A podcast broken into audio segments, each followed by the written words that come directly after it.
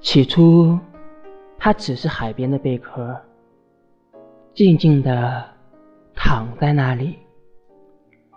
后来，它被无数人拾起，于是具有无以比拟的魔力。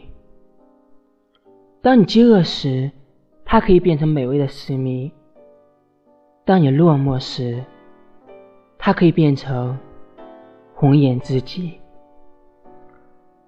常常呢，很多人也因为它而忘乎所以，甚至把道德和伦理践踏在地。